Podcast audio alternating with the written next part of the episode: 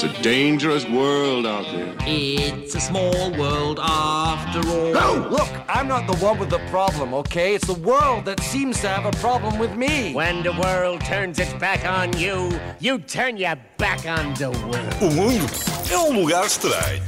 Diz que sim. É, é, diz que sim. No Mundo Lugar Estranho de hoje vamos falar de, eh, da segunda maior pre- preocupação que as pessoas têm logo a seguir a tentar perceber se o ordenado chega ao fim do mês.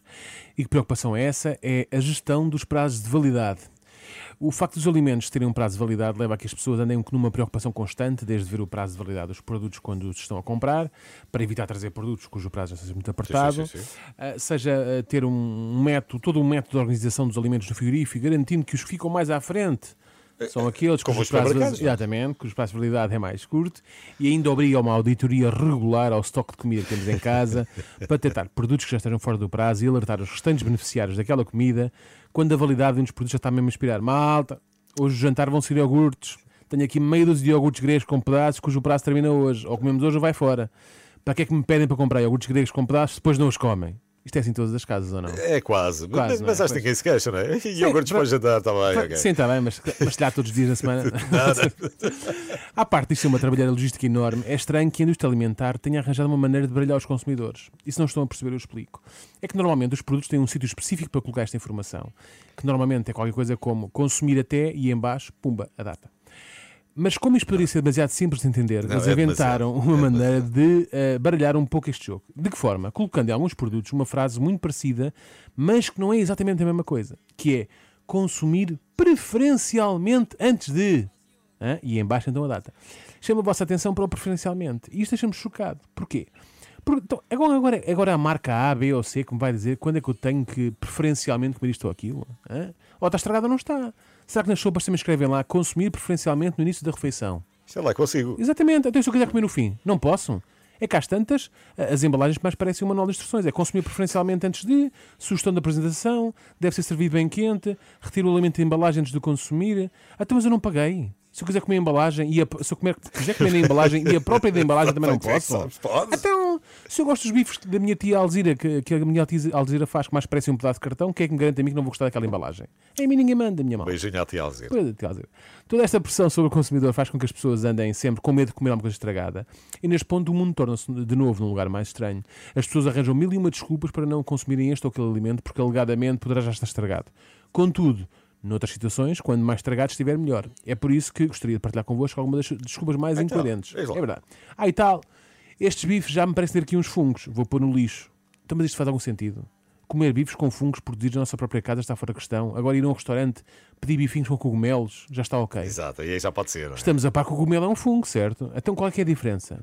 Não é? Já para não falar de que, de que o outro fungo, que, de outro fungo que a maioria das pessoas não come, não por ser um fungo, mas por ser estupidamente caro, que são trufas. A trufa é um fungo, amigos. Hã? E é caríssimo. E custa a achar. E muitas, sim, sim, e muitas vezes nem sequer os comemos, só os cheiramos.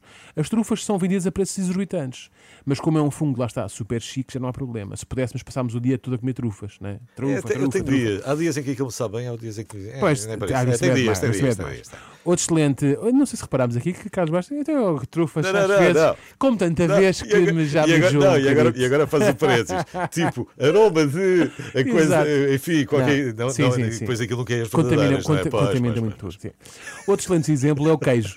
Temos uma bola de Flamengo no frigorífico, parece um bocadinho de bolor. Ui, que nojo, não consigo comer isto, ir para o lixo e tal, ainda me dá a volta à tripa.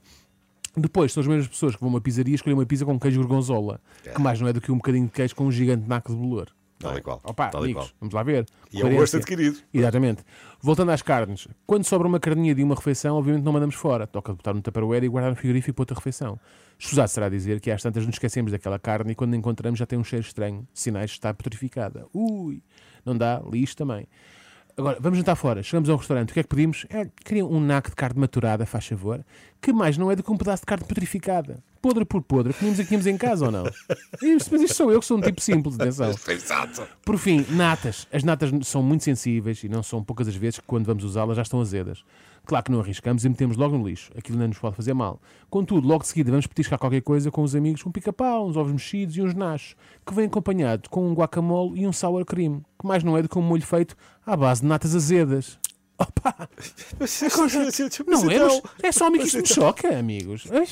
Bom, Se nós, nós bem tentamos lutar por um mundo mais normal, eh, mas esta luta é muito inglória. Eu despeço-me hoje de vocês triste, abatido e muito desmotivado. É que perante os exemplos do que falámos aqui hoje, não sei se, se não é de atirar a toalha ao chão e simplesmente aceitar e lidar com o facto de o mundo ser um lugar estranho. Até amanhã. Vou ficar a pensar nisso. Até amanhã. Até amanhã. It's a dangerous world out there. It's a small world after all. No! Look, I'm not the one with the problem, okay? It's the world that seems to have a problem with me. When the world turns its back on you, you turn your back on the world. O mundo é um lugar estranho.